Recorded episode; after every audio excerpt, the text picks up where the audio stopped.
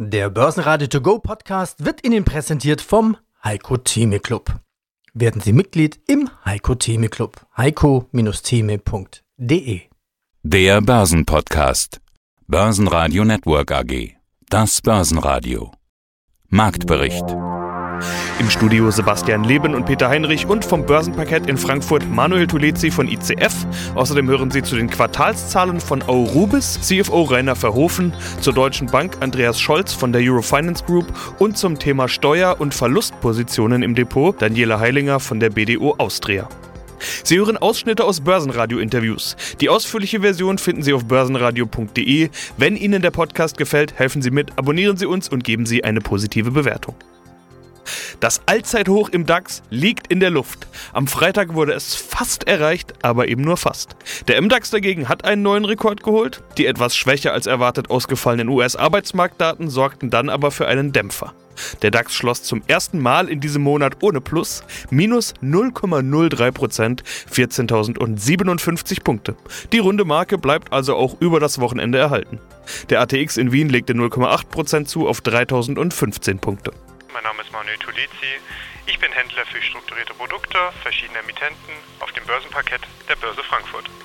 Der DAX ist wieder bei 14.000 Punkten. Wer also gedacht hat, es käme jetzt der große Rücksetzer, der hat sich geirrt. Der Dow wieder über 31.000, der S&P auf Rekordhoch. Tolle Börsenstimmung also. Oder sind die Anleger schon wieder auf fallende Kurse eingestellt? Manuel, schauen wir diesmal doch gleich am Anfang schon auf die Most Actives. Was für DAX-Papiere habt ihr gehandelt? Wir hatten zwei verschiedene DAX-Papiere, Sebastian. Natürlich ein Put, ein Call, beide von der DZ Bank, der Turbo Put mit einem Strike bei 14.507 Punkten und ein Turbo Call mit einem Strike bei 12.523 Punkten. Und diese beiden Papiere wurden auch hier hin und her gespielt, da haben wir große Umsätze gesehen und so herrscht auch ein Stückchen weit eine Uneinigkeit bei den Anlegern. Schaut man sich die Woche an, eine Woche der Rekorde. Der DAX diese Woche stand natürlich gestern Abend in der Kasse plus 630 Punkte und er hat gestern sogar auf einem neuen Rekordhoch geschlossen, nämlich bei 14.060 Punkte. Und das ist die stärkste Woche im DAX seit November mit vier straighten Gewinntagen hintereinander. Und so sind wir jetzt momentan auch ein bisschen in der Lauerstellung mit dem, oder beziehungsweise für das All-Time-High, das wir ja am 20. oder beziehungsweise am Februar 2020 gesehen haben bei 14.131 Punkte und das ist nun in greifbarer Nähe und da sind die Anleger aktuell sehr bullig, dass wir das Ganze dementsprechend auch erreichen können. Schaut man sich natürlich die Nachrichtenlage an, sieht das Ganze momentan sehr gut aus. Die Corona-Ängste haben wir ein Stückchen weit hinter uns gelassen und so schauen wir natürlich auch uns aktuell um, was denn den DAX bewegen könnte und da haben wir ein ganz großes Thema und das sind die Stimulus-Talks momentan in den USA. Gestern hat noch die Bank of England die Zinsen unberührt gelassen und die guten Unternehmenszahlen drücken den DAX dementsprechend auch nach vorne und vor allem nach oben. Stärkster Gewinner im DAX war auch am Freitag Bayer mit plus 2,8% Bayer profitiert auf der einen Seite von den Fortschritten seiner Kooperationen in der Corona-Impfstoffproduktion, zum anderen hilft weiter die Einigung im Vergleich mit den US-Klägern im Glyphosat-Streit, die Bayer schon am Donnerstag zum DAX-Gewinner machte. Weitere Gewinner waren die Deutsche Post mit plus 2,6%. Hier helfen positive Analystenkommentare.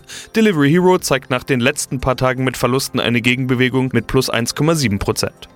DAX-Verlierer waren SAP mit minus 1,6%, die Deutsche Börse mit minus 1,7% und Schlusslicht Siemens mit minus 2,1%.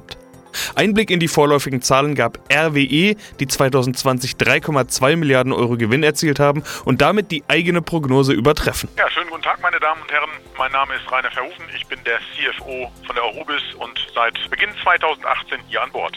Ja, dann wollen wir die Quartalszahlen natürlich noch nennen. Das ist ja der eigentliche Anlass, weshalb wir uns heute unterhalten. Q1. Das operative EBT, also der Vorsteuergewinn, ist auf 82 Millionen Euro gestiegen. Im Vorjahr waren es 31, mehr als verdoppelt also. Ich habe mich gefragt, ist das eigentlich dann ein sehr gutes Jahr gewesen oder vielleicht auch ein Basiseffekt, also dass das Jahr davor vielleicht gar nicht so gut war? Wie schätzen Sie es ein, beziehungsweise wo ordnen Sie es ein? Nun, als Hüttenbetreiber haben Sie es immer wieder mit Stillständen in den Primär- und Sekundärhütten zu tun. größeren Stillständen, größeren Wartungsstillständen, die geplant sind, aber die dennoch natürlich einen großen Einfluss auch aufs Ergebnis haben. So ist das eben im letzten Jahr, im ersten Quartal des letzten Jahres gewesen, wo wir am Standort hier in Hamburg gestanden haben und das hat alleine einen Ergebniseffekt in einer Größenordnung von 34 Millionen Euro EBT im Q1 des Vorjahres gehabt. Also insofern relativiert sich das an der Stelle ein Stück weit. Nichtsdestotrotz profitieren wir natürlich von einer guten operativen Stabilität in unseren Primärhütten, aber auch in den Sekundärhütten und von der sehr guten Situation am Markt, die wir aktuell sehen. Ja, und dann haben Sie noch die Angabe gemacht, dass Sie im Vergleich zum letzten Geschäftsjahr von einer erhöhten Anlageverfügbarkeit ausgehen. Äh, woran liegt das? Ich glaube, das ist so ein bisschen das, was ich gerade bereits beschrieben habe. Es zahlt sich am Ende aus, dass die Hausaufgaben gemacht werden. Wir haben hier in unser Smelter-Network, wie wir das nennen, investiert. Wir haben umfangreiche Erneuerungen, umfangreiche Verbesserungen durchgeführt in den letzten Jahren. Und das zahlt sich jetzt eben durch diese höhere Anlagenverfügbarkeit, durch weniger Wartung, durch weniger ungeplante Wartung, durch weniger Ausfälle zahlt sich das aus. Und das am Ende bleibt es unterm Strich dann bei einem besseren Ergebnis übrig.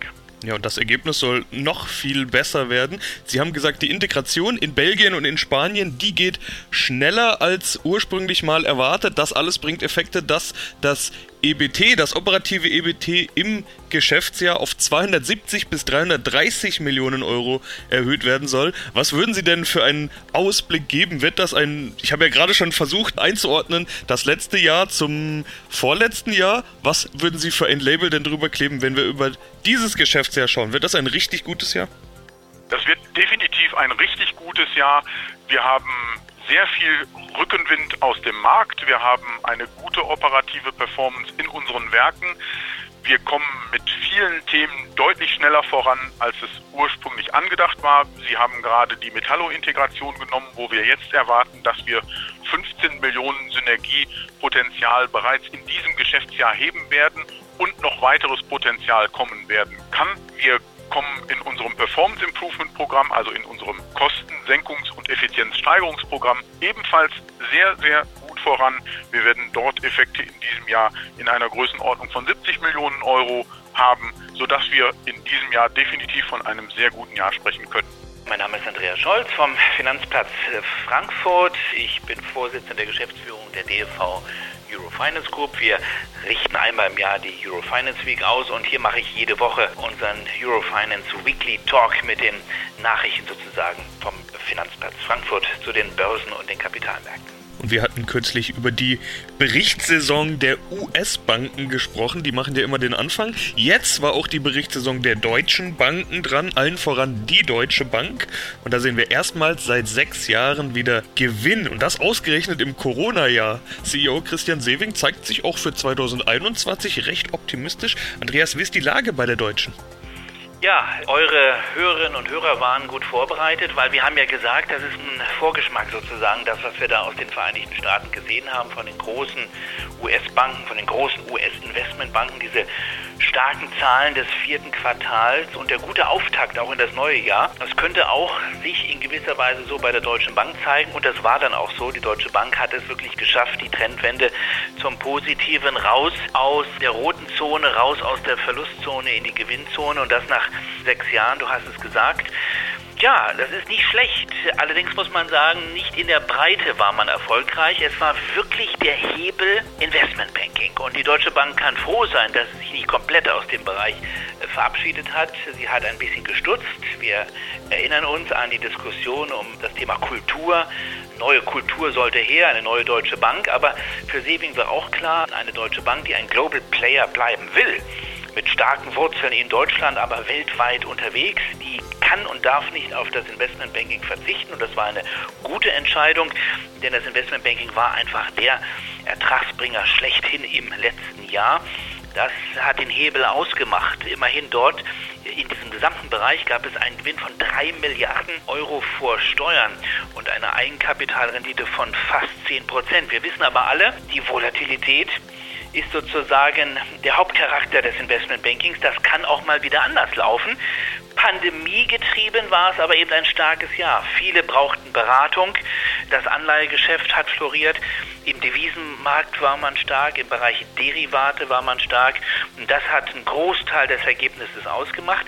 Die sogenannten stabilen Geschäftsfelder, Unternehmerbank, Privatkundenbank und auch das Asset Management, die hinken da hinterher. Das Ergebnis beim Investmentbanking, Sebastian, war dreimal höher als bei allen anderen stabilen Geschäftsbereichen zusammen.